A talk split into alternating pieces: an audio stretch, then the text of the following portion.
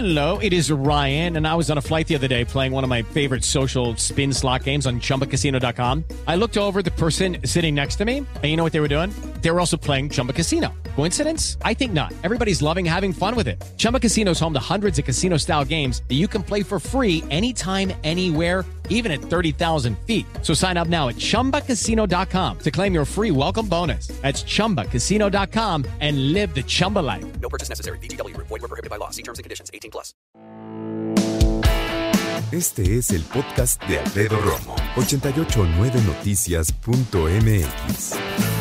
Conmigo el doctor Daniel Elías, médico egresado de la UNAM, con especialidad en endocrinología y en una alta especialidad en diabetes.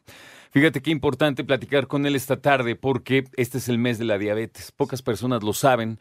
Eh, generalmente octubre es muy vistoso por el color rosa, cáncer de seno, tú sabes, pero la diabetes, amigos, la diabetes eh, cobra cualquier cantidad de vidas en nuestro país y lo más eh, complejo es que cuando una persona muere, no muere de diabetes per se la mayoría de las veces, muere por las complicaciones de la diabetes y nosotros como mexicanos somos muy proclives a padecerla por la pura raza que tenemos, por nuestra sangre. Así la cosa y es una cuestión complicadísima. ¿Cómo estás, doctor Daniel Elías López? Bienvenido. Alfredo, gracias por la oportunidad de estar aquí y es interesantísimo los datos que das. Es totalmente cierto.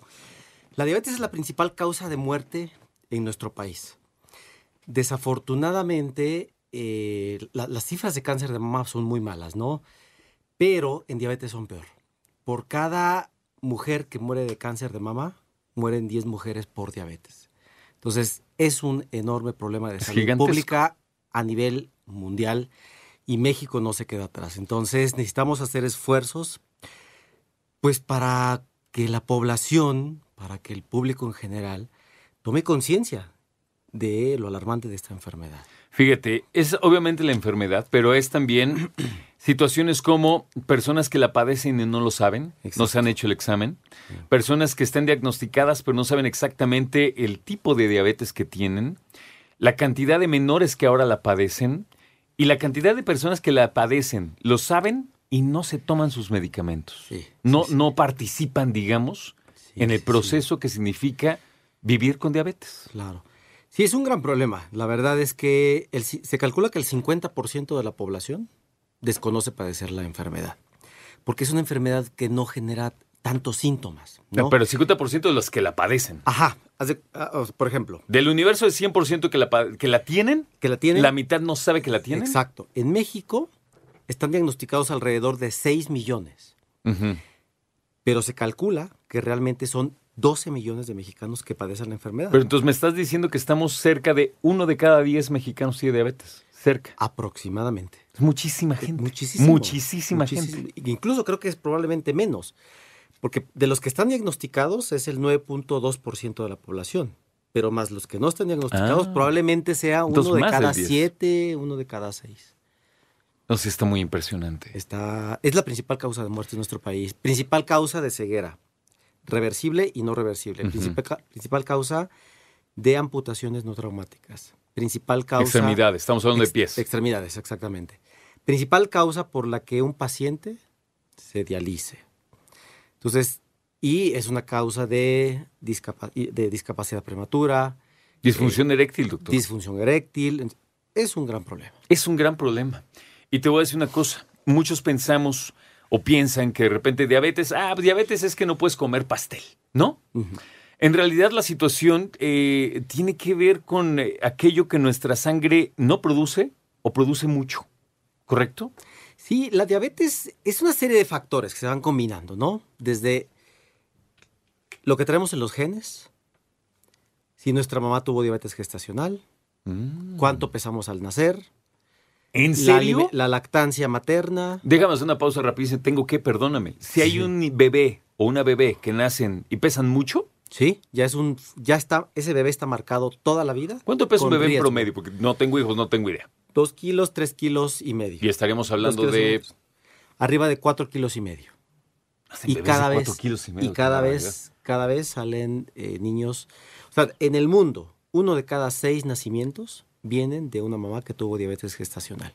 Y ahí tenemos dos problemas.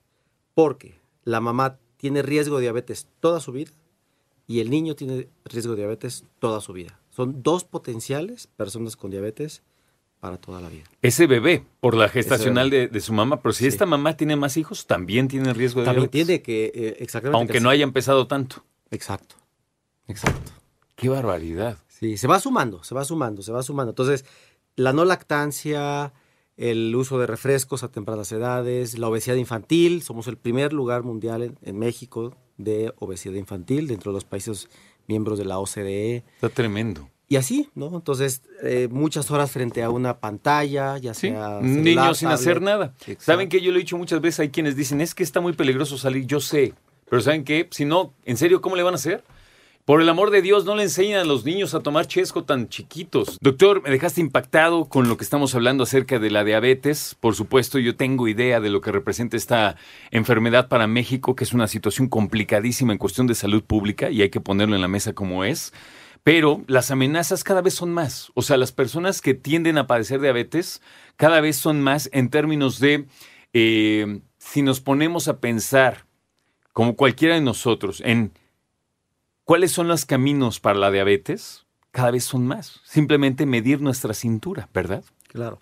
Sí, el problema es que, o sea, pareciera que tenemos todo para desarrollar diabetes a edad temprana, ¿no?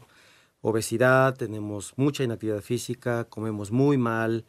Esto va generando en el transcurso de la vida que vayamos ganando kilos, kilos, kilos, se incrementa la cintura, se incrementa el peso, el índice de masa corporal y todos esos son factores de riesgo para el desarrollo de esta enfermedad. Antes, la diabetes tipo 2, que es la más frecuente, es el 90% de los casos de diabetes, me acuerdo que, que los libros todavía aparece como diabetes del adulto, porque aparecía alrededor de los 40, 50 años. Pero ahora es impresionante ver a niños 10, 12, 15 años con este mismo tipo de diabetes.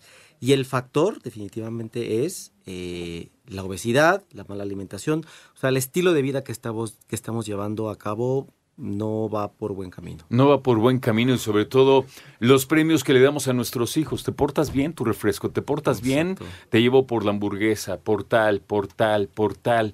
Eh, tenemos que dejar de premiarnos con comida. Yo, Sí. empezando por mí, eh, se los digo sinceramente. No, sí, es que es la verdad. Ahora, doctor, ¿cómo me alejo de ella? Que es lo más importante. Bueno, el camino no es sencillo. Eh, desde etapas tempranas, como papás, tratar de que nuestros hijos coman saludable, evitar refrescos, agua natural, eh, cuidar el peso, mayor actividad física, quitar tablets, quitar celulares, etcétera, o destinarlo cierto horario nada más. Este, todo eso se va construyendo, ¿no? Y ya que somos adultos, pues promover estilos de vida, de vida saludables, ¿no? Una buena alimentación. México es de los países que tiene más variedad de frutas y verduras en el mundo. Es cierto. Y menos del 50% de la población tiene una ingesta adecuada de frutas y verduras. Entonces todas estas frutas y verduras se pudren, se echan a perder y nosotros no nos las estamos comiendo. Estamos comiendo otras cosas. Estamos comiendo otras O sea, cosas en, cosa, en casa hay, pero prefieres las frituras. Sí. Porque es sencillo, porque tiene una alta cantidad de carbohidratos, una alta cantidad de sal, y eso es adictivo. Y eso genera, eh, pues que... que Sí, tu cerebro se Claro, prende, esa es la verdad, claro, ¿no? Tu cerebro se deja ir, eh, lo premias, Claro. lo claro, premias y con eso te vas. El problema es que uno lo vienen premiando desde que uno es chiquito. Entonces, es algo que se aprende.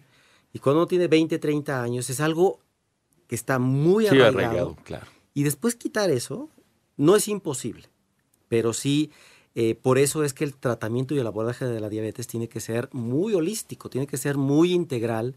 Tenemos que incluir a la familia, tenemos que incluir a la pareja, tenemos que incluir a la sociedad, a la población, eh, porque si no es muy difícil quitar hábitos que tenemos muy arraigados. Sí, sin duda. Escucha a Alfredo Romo donde quieras. Cuando quieras. El podcast de Alfredo Romo en 889noticias.mx.